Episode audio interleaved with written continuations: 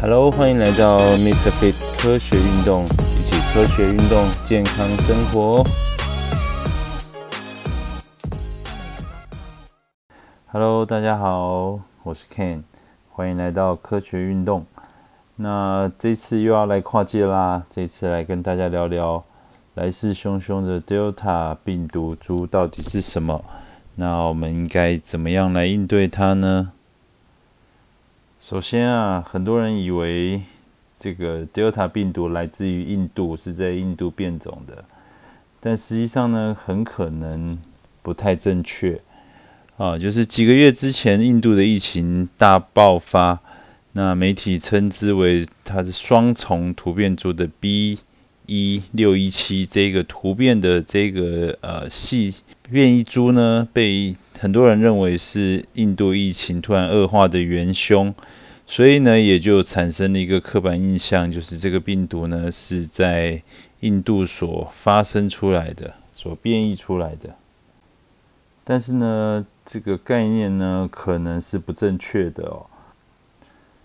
好，首先呢，Delta 变异株哦，它在科学上面它的真正的名称叫 B 一六一七点二，那它是从一个病毒的这个变异株系啊，然后所演化出来的分支。那这个分支呢，其实呃，它出现呢，到底是在哪里出现呢？目前还没有根据哦。但是 B 一六一七的这个基因组的信息呢，其实早在二零二零年的十月初就已经上传到全球的基因组序列库了。也就是说呢，至少在去年十月就出现了。那英美等国家呢，检测到 B 一六一七的时间呢，也远早于呃这个 B 一六一七这个旗旗下的许多分支。还有 Delta 变异株呢，进入到大家注意到这个全球视野的时间哦，所以呢，这个它最早在哪里出现的？目前呢，其实是还没有确定的。那另外呢，说它叫双重变异哦，实际上也不太准确。那当时呢，是因为被称为病双重变异株呢，是因为它当时发现它的这个。刺突蛋白上面有两个突变，L 四五二 R，还有一四八四 Q。那这这个呢，其实在其他两个变异株哦也出现过。它其实它最特别的地方呢，是在这个呃 B 一六一七这个族系呢，它上面的这个变异啊，不止这两个。比如说呢，它导致氨基酸改变的突变呢，就多达十三个。哦，所以病毒呢，其实有非常非常多的变化。很不幸的告诉大家，病毒呢，它在不断复制的过程中间产生突变是很正常的，也是无法避免的。但是呢，并不是所有的突变都会带来实质的影响。我们其实需要关心的是，这个突变呢，有没有引起病毒功能性的改变？比如说，病毒的传染力增加。致病性增强，或是导致药物或疫苗的有效性下降，这些问题。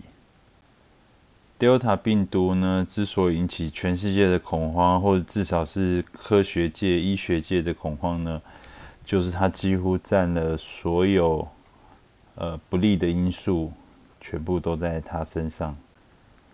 早在五月七号，英国的工卫部门呢，就透过监测病例数的变化，认为。Delta 病毒株的传播能力可能至少与阿尔法突变株相当。阿法突变株呢，就是目前台湾所流行的这个病毒病毒株。那他就立刻呢，把这个 Delta 病毒株呢，从在研究当中提升为令人担忧的等级。五月十一号呢，WHO 世界卫生组织也把 Delta 变异株。归类为令人担忧的变异株哦，也就是从英国，然后再到 WHO 都认为它是一个非常令人担忧的。结果实际上仔细看一下呢，发现 Delta 的它实际的传染力哦，依然超越了科学家早期的预期。那从四月开始，Delta 变毒变异株呢，在这个新增感染病例中就不断的增加。那七天内呢，它在英国新增病例就已经超过了百分之二十啊，两千多例。五月五号到五月十二号，就在七天内增加了两千多例。那从六月二号到六月九号，Delta 变异株的占比呢，已经到新增病例的百分之九十。那六月七号增加超过三万例。那 Delta 病毒呢，彻底取代了 Alpha，成为当地的主导的病毒株，也就是现在导致英国继续延长封城的主要原因。所以也正是因为这个惊人的传播力和致病力，呃，科学家呢认为它至少是 Alpha 病毒传播力的一点五倍到两倍。那呃，在中国大陆的钟南山院士呢，认为它是原始病毒株的四倍以上。除了这个非常惊人的传播能力之外呢，我们其实就要研究 Delta 病毒它的致病能力，或者是导致重症的风险是不是有变化。那在这个方面呢，一些初步的研究呢，其实也让人非常的担心哦。最新的期刊呢？呃，也有开始有一些研究。六月十四号，在《柳叶刀》就是《Lancet》这一个全世界最好的期刊上面，正式发布了一篇呃，这个苏格兰公共卫生监测数据的研究，发现相对于阿法变异株，就之前的我们在英国发现的病毒株，Delta 病毒的传染传染者的住院风险增加了一倍。所以啊，这也就是 Delta 这个病毒为什么可怕的原因。它有更快的传播速度，更高的重症风险，这都让这个 Delta 的威胁哦显得来势汹汹，好像挡都挡不住。我们从一些案例来看哦，以广州的例子来讲，Delta 病毒呢与之前的普通猪来比较，它的感染者体内的病毒的呃。数量呢是普通呃病毒株的一百倍啊，也就是你的病毒的含量更高。第二个呢是 Delta 病毒株呢在身体内的潜伏期比较短，大概就只有一到三天哦，不同于这个呃其他病毒大约是三到七天哦，也就是完全缩短了呃这个潜伏期。那另外一个特点呢，就是即使你感染之后，然后，即使你可以很好的治接受治疗跟对抗它，那体内病毒呢，慢慢要转到没有感染力，不会感染他人。那大约平均是十三到十五天，那有些人呢可以到二十天以上，那远远比之前哦大概七到九天要来的更长。不过呢，也有相对好的消息哦，就是现在。呃，市面上呢的这个疫苗都对于 Delta 病毒株有一定程度的保护作用。目前呢，最权威的相关研究呢是在六月十一号的《Cell》细胞杂志上面有一项研究的成果啊，来自英国的科学家发现呢，接种完两针 Pfizer BNT 还有 AZ 阿斯捷利康。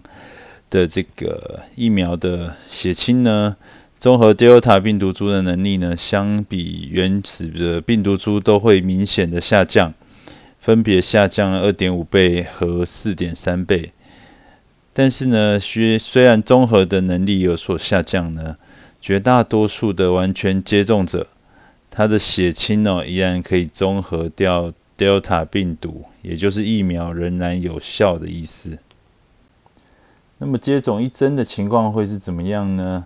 啊，所以研究者呢，当然也考虑到这有的只接种过一针 BNT 或者是 AZ 的，好，那他也测试了这些接种一一剂的这个血清哦，对于不同新冠病毒株的综合能力，结果发现呢，在接种完一针疫苗四周之后，啊，也就是一个月之后。十六位疫苗接种者呢，血清可以综合原始病毒株十周后呢，仍然有九位接种者的血清可以中和病毒株，但是对于 Delta 病毒呢，呃，四周的样本呢，只有四份血清可以中和。十周之后，已经没有一个样本达到实验室设定的合格线，这个就比较可怕了。也就是说，呃，要对抗 Delta 病毒，我们需要两剂的完全接种，才有更好的保护性。从数据上来看呢，呃，接种完两针 Pfizer 就 BNT 疫苗跟 AZ 的人群对。英国变种病毒就阿尔法病变异株的有效性呢，分别为九十三点四和六十六点一。对 Delta 的病毒株的呃有效性分别为八十七点九与五十九点八。所以 BNT 还是目前对抗呃 Delta 病毒比较有效的疫苗。另外，针对只接种一剂疫苗的人。那研究结果计算呢？呃，上述两种疫苗对于阿尔法的突变株有效率呢，依然有百分之五十一点五，也就是还是处于有效的范围内。但是对于 Delta 病毒株呢，有效率只有三十三点五 percent，呃，出现了明显的下降。所以我认为我国的医护人员、第一线的工作人员。必须尽快打完两剂，而不是打完一剂 A Z 就觉得高枕无忧了。那么大家所关心的就是我们到底应该怎么样来应对 Delta 病毒呢？首先，我们心里面要了解哦，就是它这个传播力，Delta 非常有可能取代阿尔法，成为全世界范围内的主要的病毒株。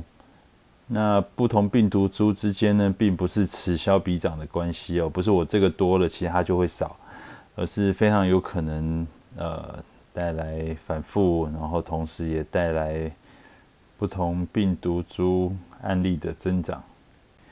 这个结果呢，就会造成原本有一些疫情逐渐好转的国家，可能会出现新一波的疫情。那原本呢已经非常严重的这些国家可能会更加严重。另外呢，就是这个疫情不平等的现象可能会进一步的加剧。那全世界范围内呢，疫苗的分配呢是非常不平均的。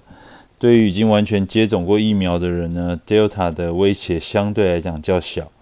但是对于那些没有接种疫苗或是没有完成两剂疫苗接种的人呢？将面临极大的风险。那在这个背景下呢，Delta 变异株呢可能会形成很极端的两极分化。疫苗接种率的地方将面临疫情迅速恶化的风险，而接种率高的地方呢，很可能只遇到小规模的反复，那就可以平息下来。毫无疑问，我们可以这样说，就是疫苗接种。然后建立起这个免疫的屏障哦，仍然是最重要的应对措施。然后从英国的研究来看呢，对完全接种疫苗的人群，Delta 呢几乎没有免疫逃逸哦，也就是说呢，呃，不用担心接种的疫苗是不是还有效，而是要担心的是我们的接种率是不是足够高。另外，面对 Delta 病毒。一针的接种保护率显然是不够的，所以要尽量让更多的人完成疫苗的完全接种，也就是打完两针。在接种率上呢，不能再把重点放在至少一针的接种率上，而应该要关注完全接种率。另外呢，呃，我们的疫苗接种率呢，除了这个完全施打之外，还有一个值得关注的问题，就是不是所有的人都可以接种疫苗。比如说，大部分的儿童、青少年都还不能接种现有的疫苗。那疫苗呢，对一些特殊族群的有效性也有一些不足。那他们也可能成为防疫的破口。那这些要专门想办法制定一些策略，特别是校园青少年这个族群。目前各家疫苗厂商都在研发青少年可以施打的疫苗，比如说，呃，BNT 已经准许施打在十二到十七岁的青少年。那另外呢，很多疫苗厂商也开始研发啊一些加强针，就叫 booster，就可以加强原本这个呃两剂疫苗的效果。甚至呢，疫苗的混打，然后也发现它的有能够有效的提高我们的免疫的这个效果。我们需要谨慎以对，不能掉以轻心。那 Delta 病毒株呢？它也不会是我们最后一个面临的变异毒株。对于病毒的研究以及监控是非常重要的哦。要对这个感染的病例不断的抽样做基因的定序，我们才可以了解病毒发生了哪些突变，以及以及这些突变病毒呢，它。处在怎么样子的趋势当中？另外，随着大规大部分不同的疫苗呢，都已经大规模注射在人体了，我们也要随时关注各个疫苗对新出现的变异株有效性呢有没有改变。每个疫苗都是不同的，哦，不能简单的由一个疫苗面对变毒株的表现推导到其他疫苗。只有透过不断的科学研究，然后做不同疫苗的血清综合实验，然后并且追踪呢这个世界上的疫苗的有效性的变化，才能够确定疫苗是不是依然有效。哦，这是很重要的一个观念。总结一下，Delta 病毒呢非常有可能成为呃我国在下一波的主要的流行病毒株，那也很有可能呢呃。已经在社区之内传播了。这一段时间呢，提醒大家继续提高警觉，而且呢，要比往常更小心，比往常更少出门。然后呢，已经打了疫苗的，要尽快想办法去打第二剂的疫苗，才会有完整的保护力。像我这种排在最后一类，全部人都打完了，才轮到我们的人群。只好继续宅在家里，守护好自己，守护好家人，祝福大家都平安健康。面对这波 Delta 疫情，我个人认为呢，不会那么快结束，大家要做好长期抗战的心理准备，然后祈祷疫苗赶快进来，赶快进来，赶快进来吧。